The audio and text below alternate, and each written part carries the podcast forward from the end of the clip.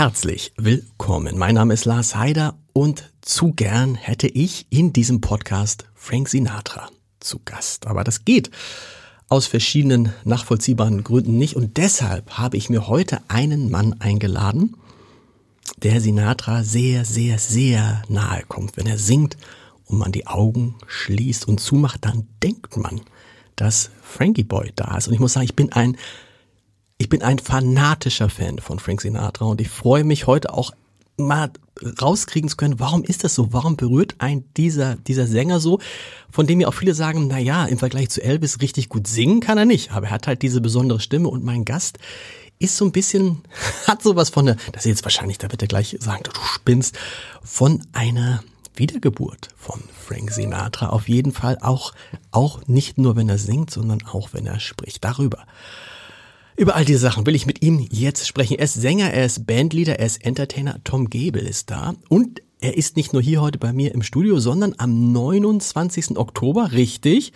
mhm. in der Hamburger Leishalle. Und die Hamburger Leishalle ist bekannt dafür, lieber Tom, äh, für dieses Showtreppen. Also du wirst auch eine Showtreppe haben. Udo Littenberg hatte da seinen ersten großen Auftritt, legendär, weil er die Showtreppe am Ende dann runtergefallen ist. Und du wirst oh diese, du wirst, du wirst diese, du wirst diese ähm, Showtreppe auch gehen.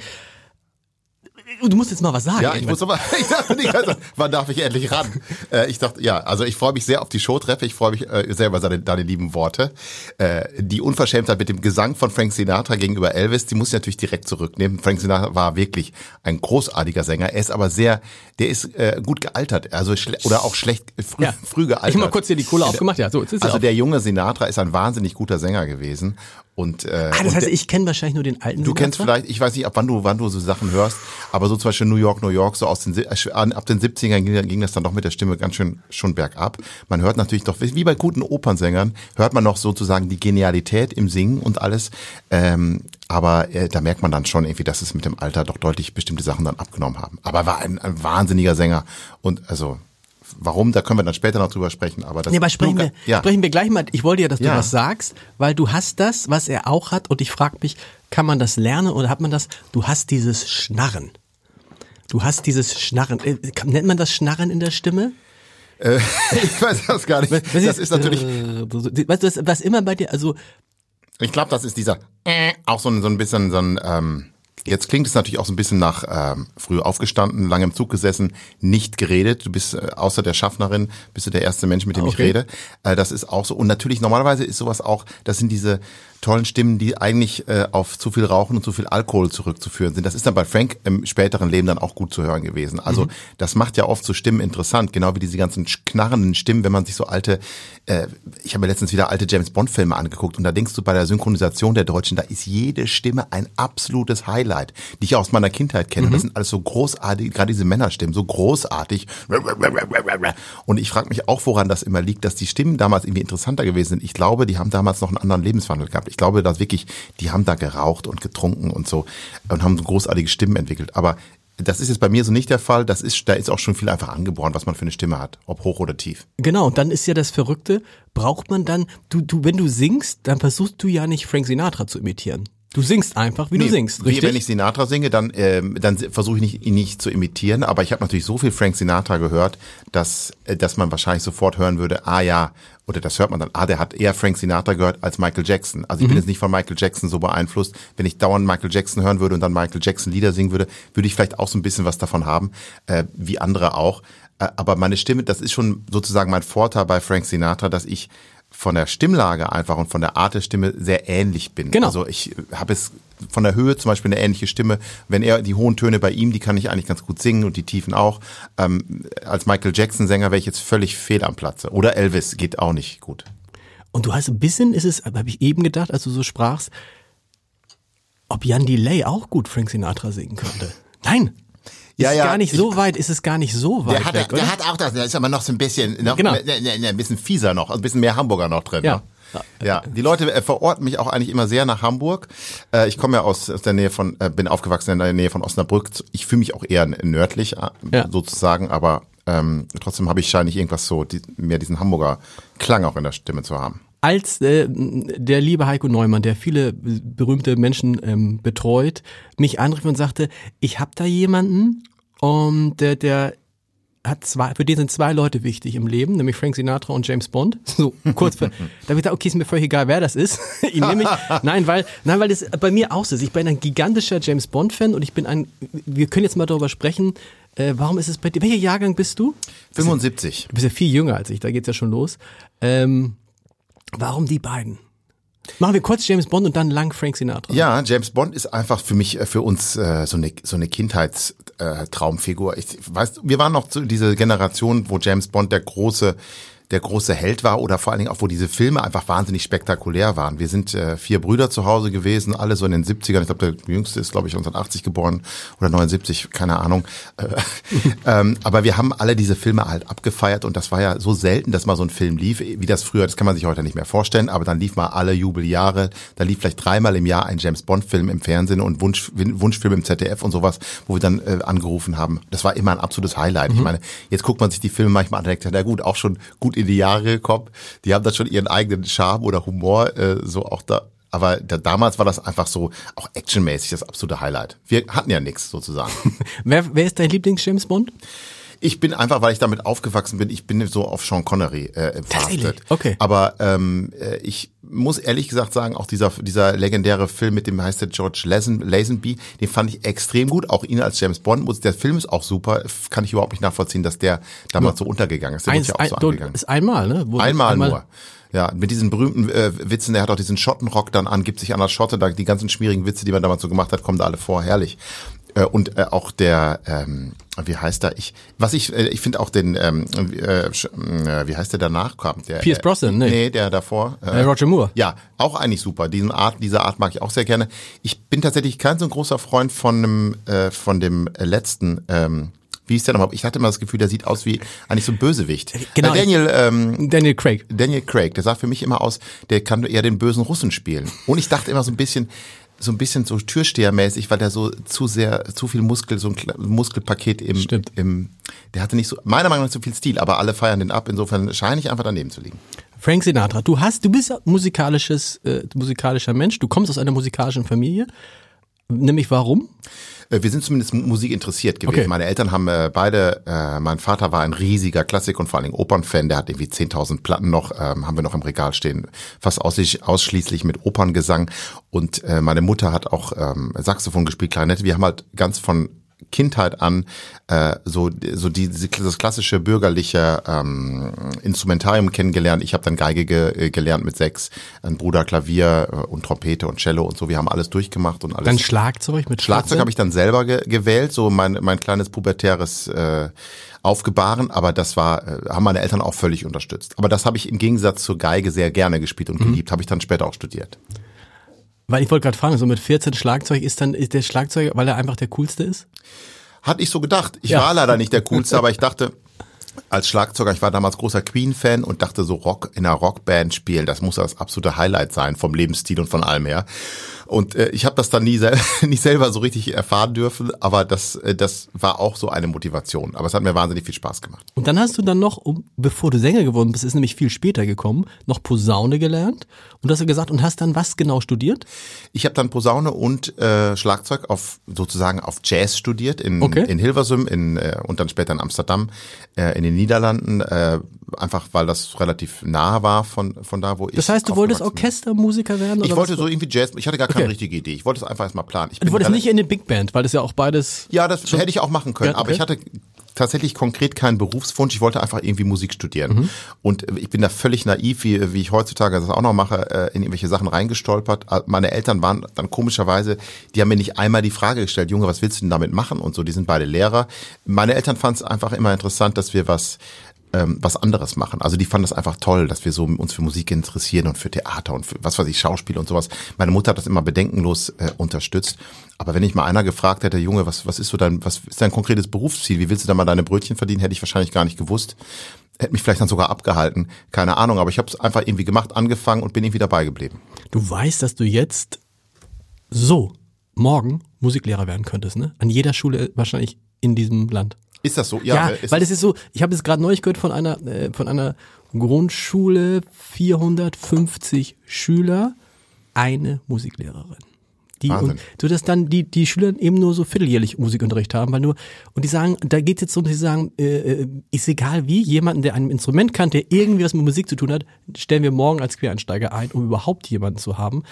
Also das zum Thema, wenn man denkt, was kann man mit Musik machen? Ich glaube im Moment total viel. Ja, wo- ich weiß nur, meine, meine, mein eigener Musikunterricht, den fand ich immer sehr undankbar. Da dachte ich immer, die armen Musiklehrer, ich, das ist, war kein Fach, was von den Schülern besonders geachtet wurde.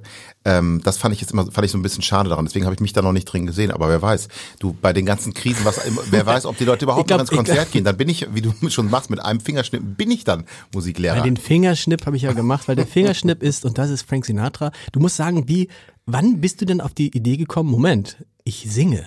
Weil du hast ja offensichtlich, bis du 20, 22, 23 warst, nie gesungen. Also hast sicherlich gesungen, aber das war nicht Nee, das war nur Fokus. der Duschensänger. Ich Genau. bin tatsächlich mit 19 zum äh, ersten Mal bewusst äh, auf Sinatra gestoßen, habe mir so eine CD auf, vom Wühltisch genommen. Ich weiß noch ganz, die habe ich auch noch irgendwo, die großen Erfolge, New York Genau. Skyline und Genau. sein Bild so klein, da waren Genau. alle Hits drauf von New York, My Way und und so weiter, so 13, 14 Songs, wie man das so kennt, 10 Mark waren das, glaube ich, damals.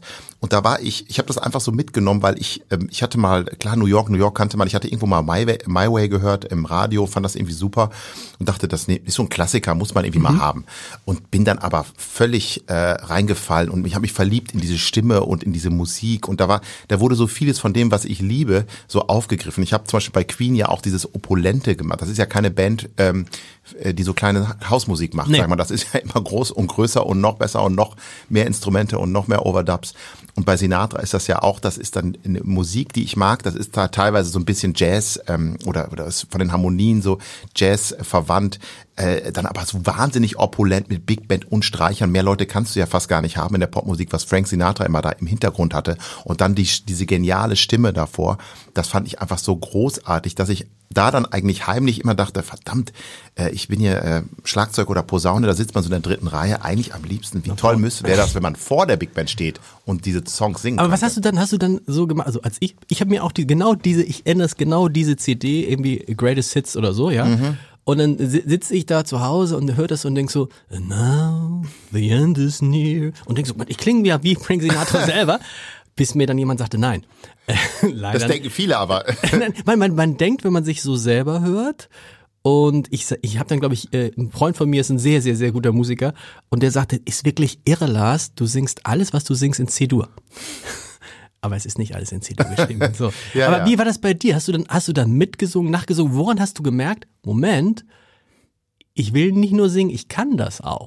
Oder hat es jemand anders gesagt? Ich habe das so heimlich immer gedacht, ich, Moment, ich kann das doch alles ziemlich relativ gut mitsingen. Ähm, äh, dann war es aber, ich hätte mich aber nicht von alleine getraut, jetzt irgendwie zu sagen, ich möchte irgendwie eigentlich Sänger werden, weil ich dann gedacht hätte, die Leute denken dann, mein Gott, jetzt der eitle Fatzke, jetzt ist Posaune und Schlagzeug plötzlich nicht mehr gut genug für Herrn Gäbel, ist wieder nach vorne. Und dann habe ich äh, einfach so für mich immer in der, der Dusche, wo auch immer gesungen und dann äh, tatsächlich einer meiner meiner Mitbewohner in der in der in der kleinen Posaunen-WG in so einem Abrufs, äh, abbruchsreifen Haus hat dann gesagt, Junge, wir hören dich immer so laut singen, das ist ja gar nicht so schlecht äh, nimm doch mal vielleicht so ein bisschen Nebenfachunterricht. Und das habe ich dann gemacht, habe dann so quasi mich beworben, noch ein Nebenfach zu nehmen und bin dann vom Nebenfach ins Hauptfach gewechselt.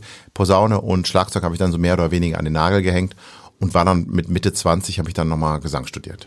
Das heißt, du bist, was ist man? Ist man dann Diplomsänger oder wie heißt Ja, das? Nee. äh, Diplom, äh, äh, Diplom Jazz, äh, Jazzgesang, äh, Jazzsang, so. ja. Stimmt, alles auf Holländisch. Diplomiert auf, oder so. Du sprichst, sprichst du gut offensichtlich Ja, Holländisch. ganz gut. Äh, Das war jetzt sehr schlecht, aber äh, eigentlich komme ich, kann ich ganz, komme ich ganz gut zurecht. Ich habe ja jahrelang da gewohnt in Amsterdam. Genau. Also, und dann Frank Sinatra, wenn man sich aber dann mit ihm beschäftigt, du hast es gesagt, dieses riesige Orchester, ähm, und dann aber ja nur diesen Mann, der sehr reduziert ist. Also ist ja keiner, der irgendwie toll rumtanzt oder so.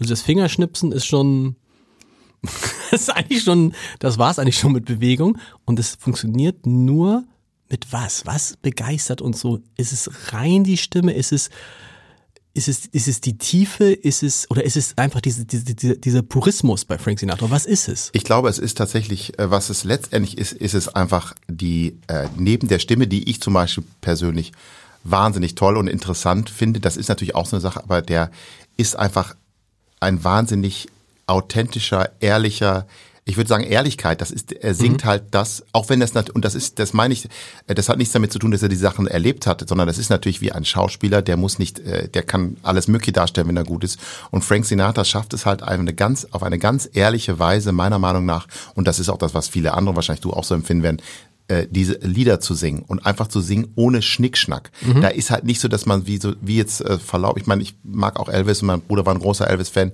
Bei Elvis, da denkt man immer dann wieder, okay, das ist halt Elvis und andere Sänger. Bei Dean Martin denkt man, ja, da denkt man manchmal bei diesen Leuten, die sind so ihre eigene ihre eigene Imitation. Die machen dann so ihre ihre ihre kleinen ihre kleinen Manierismen oder Michael Jackson. Dann muss ah, Ne? Diese Dinger müssen immer irgendwie rein. Da sagt der Produzent, wir brauchen das nochmal zweimal, Michael, mhm. sonst, äh, sonst erkenne ich die Leute nicht. Und bei Frank Sinatra hat man das Gefühl, das ist alles Quatsch. Der singt einfach den Song, so wie er gesungen werden muss. Und das konnte er halt einfach wahnsinnig gut. Bei anderen Sängern aus der Zeit, da gibt's wirklich Leute, die haben natürlich sozusagen größere Stimmen oder vielleicht mehr Kraft. Aber dann hörst du so die gleichen Lieder. Die haben ja, gibt's ja viele Songs aus der Zeit, die von ganz, ganz vielen Leuten interpretiert Absolut. wurden. Und dann denkst du, ja, es ist auch irgendwie nett, aber es ist irgendwie, entweder ist es zu kitschig, zu drüber, die Emotion ist dann zu dick aufgetragen oder zu wenig. Und bei Frank Sinatra denkt man immer, wow, das ist einfach, das geht in so, das, das berührt einen. Und das geht ja den ganz, ganz vielen Leuten aus allen möglichen Genres so. Man muss sich das ja vorstellen, dass Frank Sinatra und Elvis, die kannten sich. Die haben gegenseitig, weiß nicht, hast du mal das, hast du mal von Elvis My Way gehört? Ja. Find, also, es ist ja, ich glaube, My Way ist, ähm, das ist Frank Sinatras Version ist einfach die Version, die man so und alles andere oft nachgesungen, aber muss natürlich sagen, schon geil gesungen von Elvis. Ja, aber es ist schon geil gesungen auch so, aber das ist dann so ein bisschen wieder so eine so, so ein bisschen finde ich so auf eine gewisse Weise aufgebläht dann am, am Schluss, da geht's ja so hoch und so, wo man dann wieder, ja, Stimmt. Uh, Elvis, äh, ordentlich. Das irgendwie auch bei My Way, das ist ja so ein Song, der ist so pathetisch in gewisser Weise und ich liebe den Song, aber trotzdem nicht. Aber wie Sinatra den singt, das finde ich halt, der singt ihn halt so, dass man das sich damit identifizieren kann, ohne dass es unangenehm wird. Das peinlich. Dass es peinlich wird. Da muss ich grad, das ist so ein bisschen wie, das erinnert mich gerade an Olaf Scholz, ähm, der mal gesagt hat, er bräuche keine Hobbys, um runterzukommen, weil er gar nicht hochkommt. Ist es, passt, aber ist es bei Frank Sinatra nicht auch ein bisschen so, dass der eigentlich bleibt immer am Boden? Also nicht, nicht, nicht böse gemeint, was, was ich meine. Also hat nicht die, also geht, sondern es ist. Ja, ja, ja, aber das ist, kann ich mir vorstellen, was du meinst, aber das ist dann, äh, das ist, was ich sonst bei anderen Sängern vielleicht als, als Fake empfinden würde, so eine so übertriebene, was man mhm. sagt, oh, so ein Schlagerschluchzen oder irgendwie so. Man denkt, die versuchen mit so kleinen, billigen Mitteln da irgendwie Traurigkeit, Emotionen zu erwecken, wie auch immer.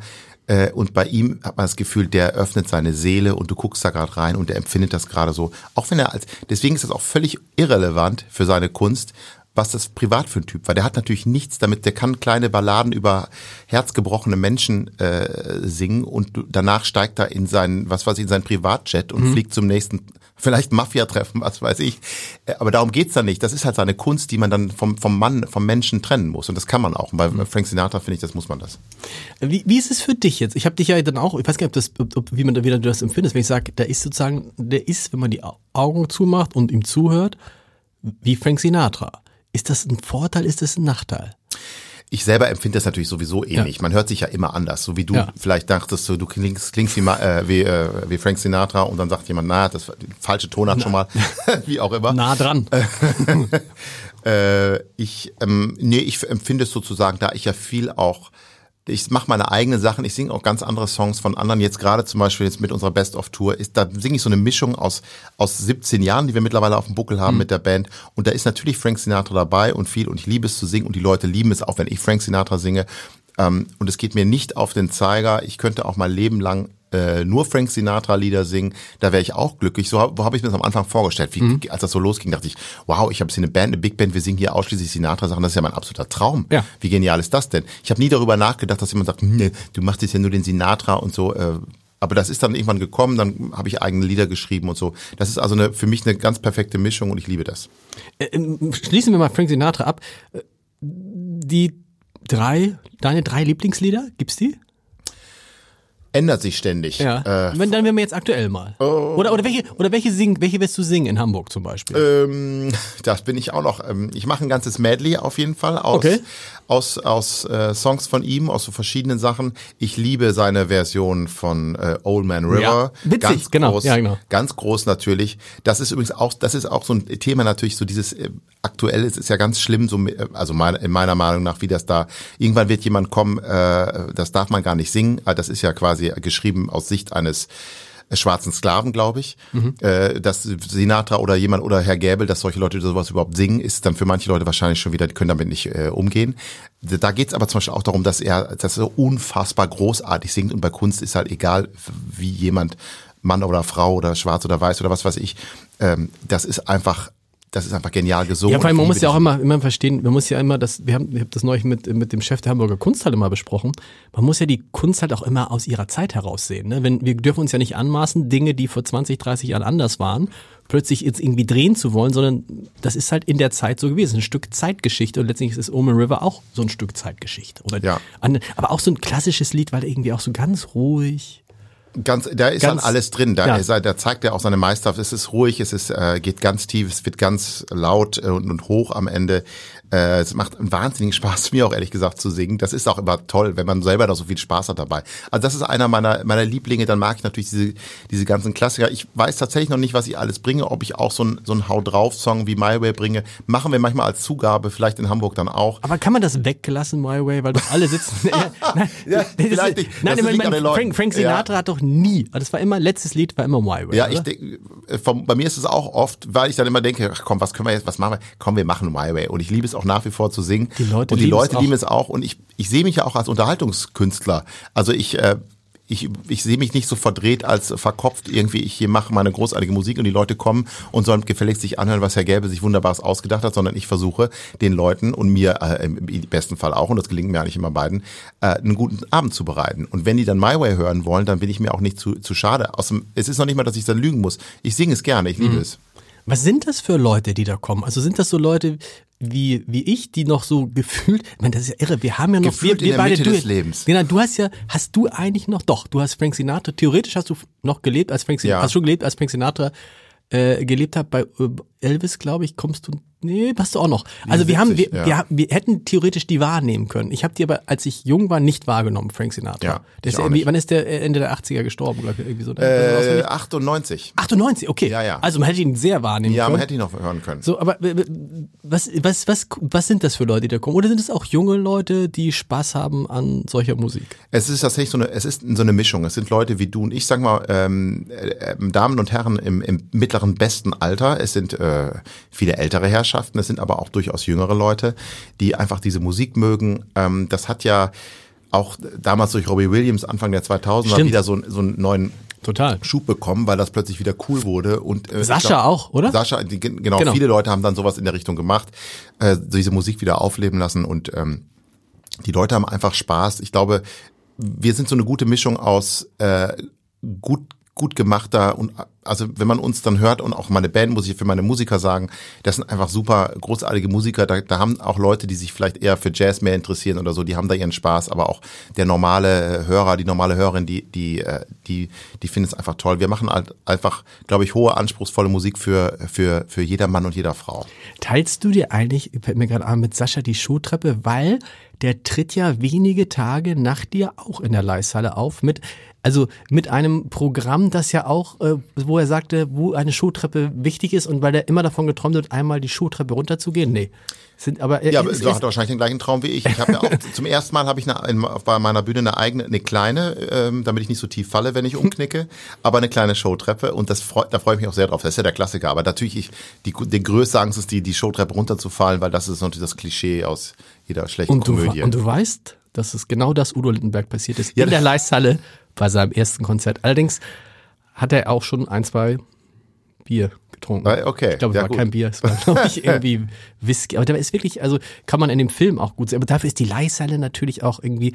Ähm, ich habe mich bei Sascha gefragt, bei dir könnte ich dir das auch fragen, ja, warum Leihhalle? Aber es ist für das, was ihr da macht, für diese Art von Konzert, ist es fast das Ideale.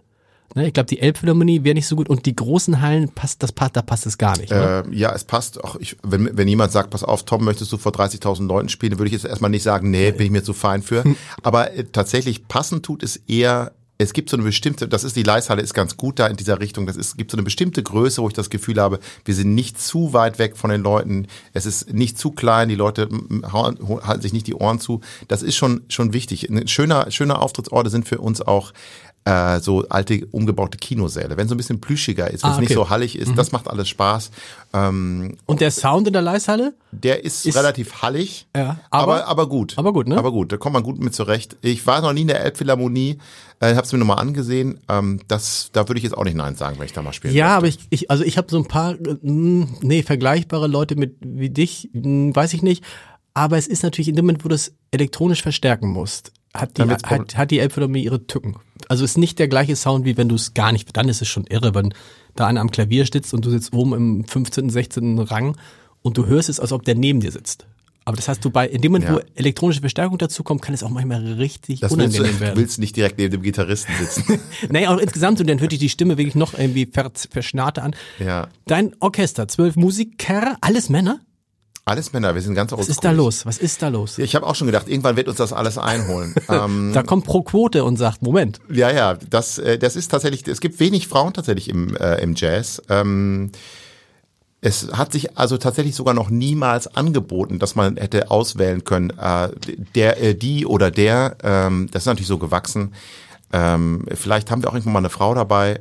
Äh, ich, es ist persönlich. Es ist wie es, es, ist, es wie ist, wie es ist und das wird sich irgendwann entwickeln. Also wir, wir halten die Frauen, das sage ich mal, nicht weg. Ähm, aber wir haben sonst einiges an Quotenmäß. Wir haben einen, mittlerweile einen Pianisten mit äh, asiatischem Hintergrund. Das ist ja auch schon mal großartig. Also da kann keiner mehr was sagen, Herr Gäbel. äh, mein Vater kommt aus, äh, ist aus der DDR geflohen. Also wir haben auch ostdeutschen Bezug. Also wir sind ganz wunderbar. Und in Holland studiert. Holland was studiert. ich mich aber, was ich mir eigentlich eingewissen wollte mit diesem, wie hast du die über die Corona-Krise gekriegt? Ähm, die, die, die mussten alle selber sehen, wie sie zurechtkommen. Okay. Es ist ja nicht so, dass die bei mir angestellt sind, sondern ähm, wenn ich eine Tour, Tour mache, wie jetzt, oder, oder Konzerte, dann frage ich die an. Es gibt einen festen Pool und okay. es gibt so eine feste Band und wenn die nicht können, dann gibt es immer noch so ein paar Ersatzleute. Äh, aber äh, ich, ich zahle die jetzt nicht quasi monatlich durch. Ich weiß gar nicht, ob das überhaupt jemand macht. Ich glaube, ich habe das mal gehört von Grönemeyer, dass er das macht oder gemacht hat. Das ist natürlich auch so luxuriös. Da müssen die Leute natürlich auch springen, wenn du dann da bist. Wenn du ein Konzert hast, äh, aber so ist es bei mir nicht. Ähm, was ist jetzt deine Erfahrung? Das finde ich ganz interessant mit, mit Künstler. Demnächst wird Florian Schröder hier in diesem Podcast sein. Der, äh, nehmen wir mal Kabarettist. Andere Kabarettisten erzählen mir ähm, in Vorgesprächen, oh, bitte sprich mich nicht auf im Moment die Lage an, weil ich bin neulich vor vier Leuten aufgetreten. Oh, vier. So, und viele, ich habe erlebt das auch in den Konzerten, in die ich jetzt gehe, puh, da guckst du dich so um und denkst, Corona ist an sich vorbei, aber wo sonst 400 Leute sind, sind 165. Wo ja, das ist bei uns natürlich auch un unterschiedlich. Äh, in Hamburg ist es, glaube ich, ziemlich gut, aber ähm, das ist tatsächlich nicht so, wie es äh, wie es früher war. Also äh, wir hoffen auf jeden und jede, die noch kommen möchte und freuen uns sehr darüber, laden die ein. Ich ich denke auch, das ist so eine Mischung aus, man, ich hoffe nicht, dass die Leute sich abgewöhnt haben. Es ist so eine Mischung, ich kann mir vorstellen, so wie ich auch denke, ich höre ein Konzert, dann denke ich, hm, dann kaufe ich mir jetzt nicht unbedingt ein Jahr schon im Voraus die Karte, weil man wieder denkt, ach, wird doch wieder verschoben, passiert dieses, dann wird es abgesagt. Also ist es so, dass rein. ganz viele Leute kurz vorher kaufen? Ich glaube, man kauft äh, kurzfristig, okay. aber man denkt so, ist anscheinend äh, scheint das wirklich stattzufinden, das Konzert okay. von Tom.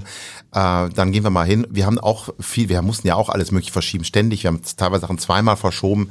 Äh, das ist natürlich auch irgendwann nervig. Jetzt gibt es natürlich dort die neuen Probleme. Wir hageln, äh, kommen ja von einer Krise in die nächste, Absolut. dass die Leute vielleicht denken, äh, möchte ich jetzt lieber frieren oder möchte ich mir Herrn Gäbel angucken? Und ich denke natürlich, wenn man jetzt die Heizung ausstellt bei den Preisen, wo wir, wo man, sagen wir mal, zum um, man macht, um 18 Uhr verlässt man das Haus, damit man pünktlich beim Konzert ist. Um 12 Uhr ist man wieder da. da hat, man, das Geld schon wieder hat drin. man das Geld schon wieder drin. Leute, kommt einfach, also in der Leishalle wird es warm sein. Je mehr wir sind, desto wärmer. Ja, und das ist ja, aber das ist Stefan Gwildes, kennst du sicherlich auch, neulich im, im Volks, äh, im, im, im, im Stadtpark aufgetreten. Normalerweise 4000 Leute, 1200. Ja. Auch mit großem, mit großer Band und allem drum und dran. Also da, da frage ich mich jetzt auch schon tatsächlich, hat das noch mit der Angst vor Corona zu tun? Bei einigen vielleicht, aber tatsächlich, offensichtlich haben einige sich auch recht umgewöhnt, haben gesagt, Mensch, zu Hause ist auch ganz nett, ja. oder? Ach, ohne Konzert geht auch mal. Ich dachte, ich bräuchte das, aber also ist, ist, ich will es nicht hoffen. Ja, aber ich war, ich war, wie gesagt, ich war jetzt wieder öfter und dann denkt man so, boah ja, man muss wieder hingehen, um zu verstehen, was man vermisst hat. Ja, ja, das man, kann sein. Dass ja. Man muss wieder hingehen und, wir, und notfalls das kann man ich, hab, ne? Habe ich aber auch gedacht. Ich dachte auch, ich war auch, ich war dann ja auch anderthalb Jahre mit ganz wenig unterwegs, habe dann nur mal hier was im Fernsehen gemacht oder mhm. irgendwo so so Podcast-artige Sachen, kleine Aufnahmen. Ähm, und dachte, wie ist das eigentlich jetzt mal wieder auf der Bühne? Habe ich überhaupt noch Spaß dran? Ich habe mich so ein bisschen faul. Ich habe in der Zeit auch noch ein Haus, äh, ein Haus gekauft und musste mich total viel darum kümmern. Ähm, und dachte dann, äh, vielleicht gefällt's mir gar nicht mehr. Aber als wir dann die ersten Auftritte mal wieder gemacht haben, so langsam, haben wir gemerkt, das ist doch einfach, oder ich habe es gemerkt, das ist einfach das Größte, das ist genau das, was ich, jetzt merke, wie du es schon sagst, jetzt merke ich erstmal, was ich die ganze Zeit verpasst habe. Mhm. Du hast ein Haus, wo, wo wohnst du jetzt? Ich habe in, in, lange in Köln gewohnt, jetzt mhm. sind wir etwas weiter ins Grüne gezogen, meine Frau und ich, und haben äh, einen alten Bungalow ähm, so aus, von 1968, kannst dir vorstellen, wie so ein Bungalow aussieht. Super cool, fanden wir super geil. Ja.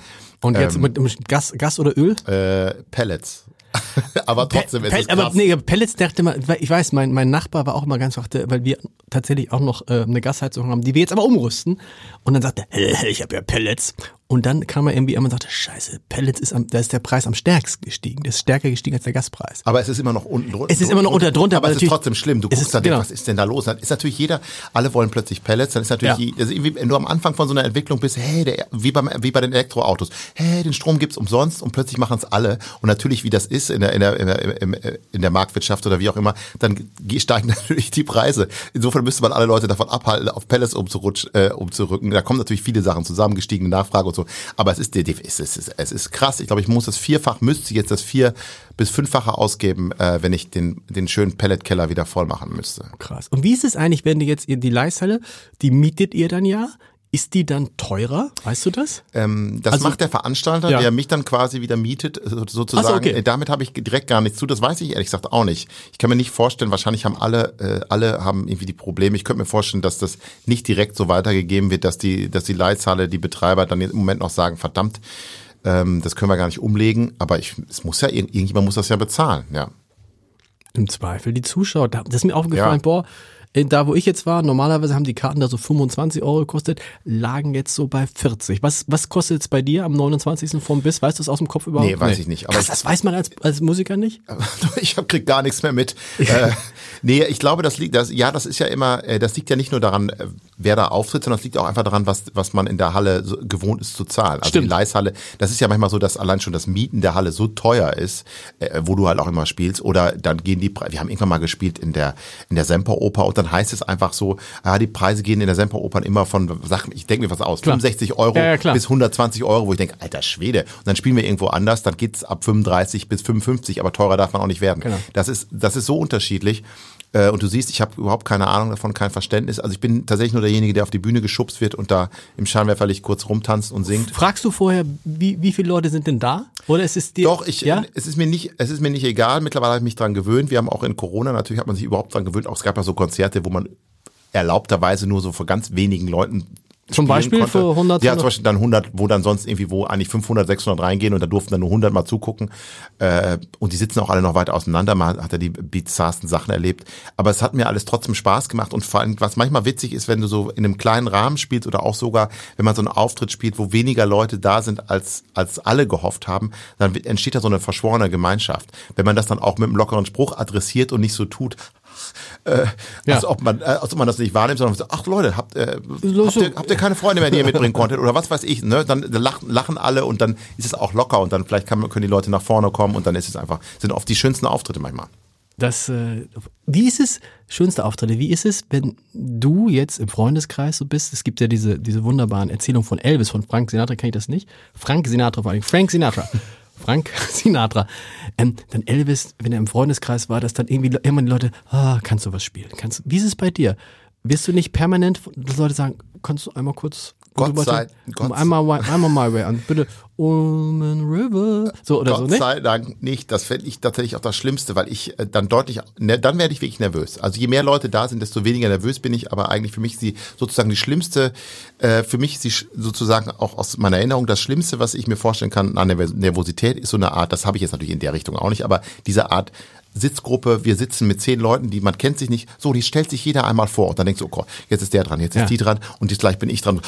Hallo, ich bin Tom Gable und irgendwie sowas. Und das ist dieses Gefühl, wenn man in so einem kleinen Kreis dann was singen würde, weil man auch dann so anders beobachtet wird. Ähm, ich möchte auch, ich singe auch lieber vor Leuten sozusagen, die ich nicht kenne, als wenn es, jetzt haben mich auch dran gewöhnt. Aber wenn ich weiß, ganz toll, jetzt kommen ganz viele Verwandte und äh, Bekannte ja. noch heute äh, und die wollen nicht alle gern sehen, dann denke ich, oh Gott, oh Gott, oh Gott. Und dann denken die sich vielleicht, oh, finde ich eigentlich gar nicht so gut oder was weiß ich. Macht mich nervöser, als wenn ich vor mehr oder weniger anonymen Tausenden von Leuten singe. Also das musst du mal aufnehmen, weil ich, ich habe in diesem Podcast sehr, sehr viele Musiker gehabt, von, äh, von Johannes Strate über Johannes Oerding, Udo Lindenberg war da und so. Und mein Gefühl ist immer, worauf, die alle, worauf ihr alle gar keinen Bock habt, ist gefragt zu werden, könnt ihr mal was singen? Ist das so? Ich habe das Gefühl, Musiker mögen eigentlich nur, so ein bisschen wie Olaf Scholz, mag eigentlich auch nur auf Fragen antworten, die er sich selber stellt und, oder, die er sich gern selber gestellt hätte. Und Musiker ist irgendwie immer so, Johannes Strate bei Revolverwelt, da haben wir mal mit, mit getauschten Rollen das gemacht, so, so ein Interview. Und dann war die erste Frage, äh, könntest du mir dein Lieblingslied singen? Und dann sage ich, okay, was, bist du so genervt davon? Aber ist man davon genervt, wenn einen Leute als Musiker fragen, sing mal was? So. Es ist eigentlich eine Unverschämtheit, weil man denkt, das ist Echt? doch eigentlich, äh, ah, nee, also denke ich jetzt, es ist ja eigentlich nur nett und die Leute interessiert das. Ähm, ich, das ist eigentlich, aber es ist irgendwie so. Und der Grund ist dafür, den sage ich dir sofort, wenn ich, wenn ich kurz drüber nachdenke, mhm. dass man vielleicht man fühlt sich in so einer bestimmten Rolle dann so ein bisschen vorgeführt eventuell. Ich kenne mhm. das noch von früher, wenn ich, wenn wir für die Omas Weihnachtslieder spielen mussten mit der Familie, dann hieß es plötzlich alle Kinder schön, Tom an der Geige und Oliver am Klavier und so weiter. Ähm, dann denkt man jetzt, wird man jetzt irgendwie so vorgeführt. Ähm, das ist irgendwie was anderes, als wenn man ein Konzert macht, was irgendwie richtig so angekündigt ist. Irgendwie sowas ist das.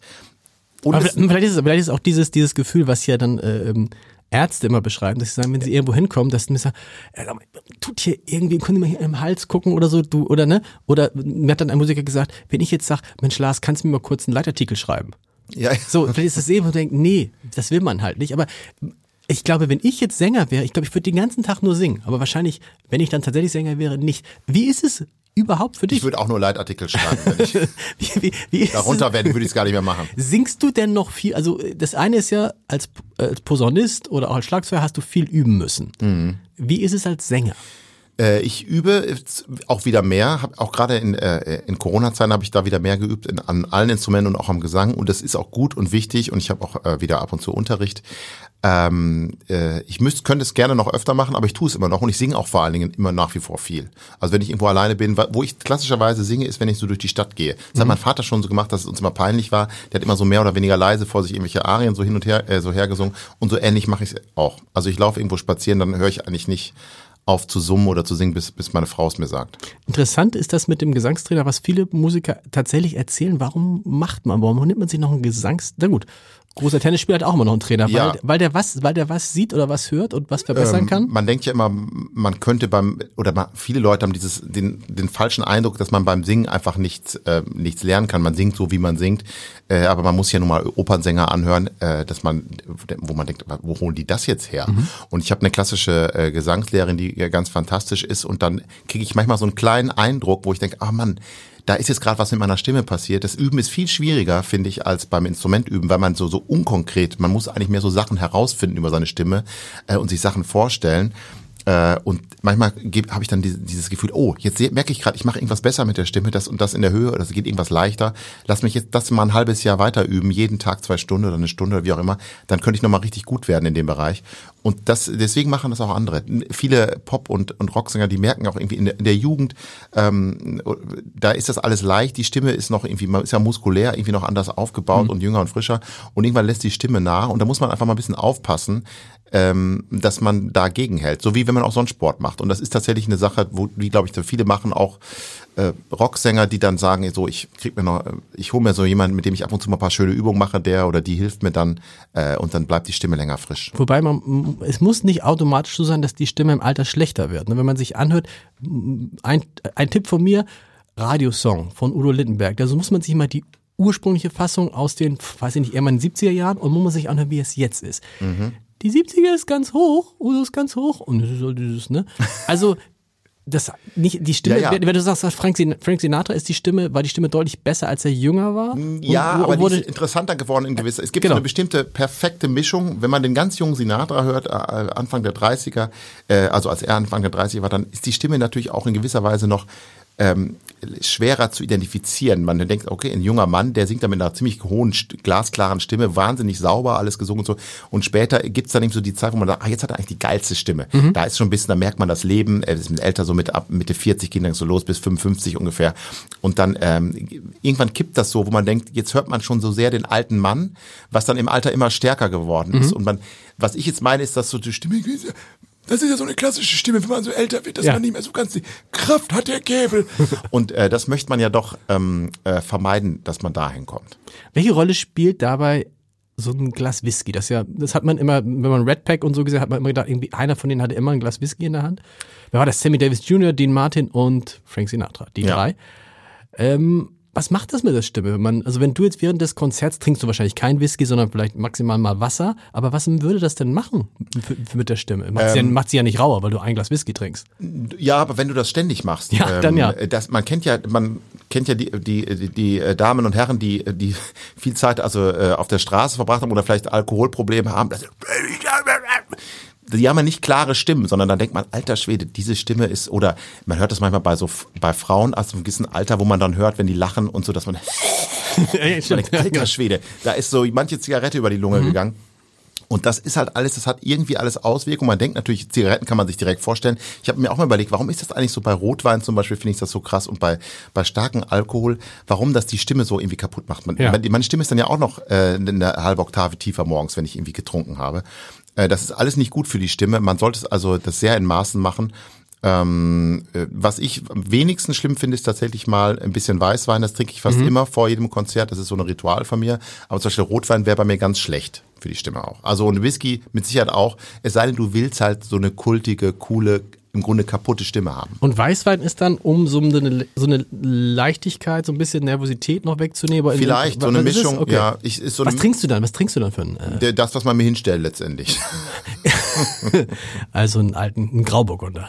Zum Beispiel oder Riesling oder irgendwie sowas. Äh, so ein bisschen, das ist mehr so, eine, so ein Ritual. Das habe ich dann, ich ziehe mich dann an. Jeder hat ja so ein, sein kleines Ritual vielleicht vor so einem Auftritt. Ich ziehe dann zum Beispiel den Smoking an, bitte mir die Fliege, dann äh, habe ich da irgendwo den, den kühlen Weißwein, dann nippe ich so ein bisschen daran singe mich so ein bisschen ein und dann komme ich so langsam in, in, die Stimmung. Dann höre ich schon jetzt in der, ich weiß genau, wie das in der Leishalle sein wird. Dann äh, höre ich die Band, die spielt dann erstmal ein äh, Instrumentalstück vorweg und dann stehe ich so da hinten schon und warte mich und freue mich mhm. und trinke nochmal und dann geht's zack auf die Bühne.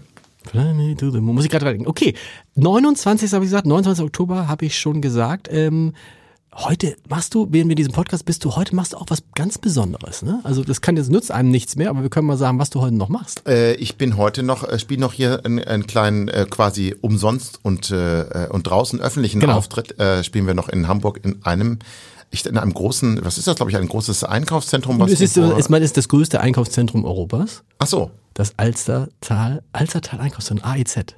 Ja, das so. heißt es und das diese da wird heute gefeiert, die haben irgendwie verschiedene Künstler, genau, genau, genau. Ja, und wir sind auch da und wir spielen zwei kleine Auftritte äh, und das wird bestimmt ganz witzig. Und die, äh, ich bin jetzt deswegen auch getrennt von der Band gefahren. Die sitzen noch irgendwo im Auto. Ich bin heute schon halt viel früher mit dem Zug los, um noch mit dir reden zu können und freue mich dann später auf, da auf der Bühne zu stehen. Aber das wird man jetzt nicht mehr, also vielleicht ist jemand da gewesen. Ach, das war das, der. Genau, da kann man nämlich jetzt sagen, wer da gewesen sein sollte. Ähm, äh, wir haben natürlich diesen Podcast ein bisschen vorher aufgezeichnet, werden ihn auch ein bisschen vorher ausstrahlen äh, nicht nur ein bisschen, sondern deutlich vor, falls jemand, denn das hat er ja nicht gemacht. Er hat ja nicht gesungen, das war auch bewusst so. Ähm, äh, weil das ist ja hier irgendwie ein Podcast und kein äh, Singcast. Es sei denn, du würdest mich jetzt bitten, noch was anzusingen. Äh, das, ich mach's, ich bin natürlich so professionell, das dann trotzdem zu machen. Aber Manche, ist es ist, ist jetzt peinlich, nachdem du gesagt hast, dass man das nicht haben will. Nee, das nee, machen wir nicht. Das ist mehr so auf Partys, wenn genau. jemand sagt, sing doch noch mal einer, denkt man, ja, was soll ich jetzt hier singen? Das. Man hat ja auch immer die Angst, dann Leute zu ent enttäuschen. Was dann, können Sie noch mal einen singen und dann äh, und dann, dann ach ja, okay. Du, du kannst es jetzt entscheiden. Ich freue mich. Ich, ich habe jetzt schon. Fly me to the moon and let me sing among the stars. Let me see what spring is like on Jupiter and Mars. Wasabade da da da und so weiter. Also, I love you. vielen, vielen. Ich sag nichts mehr. Tschüss, bis nächste Woche. Tschüss. Tschüss.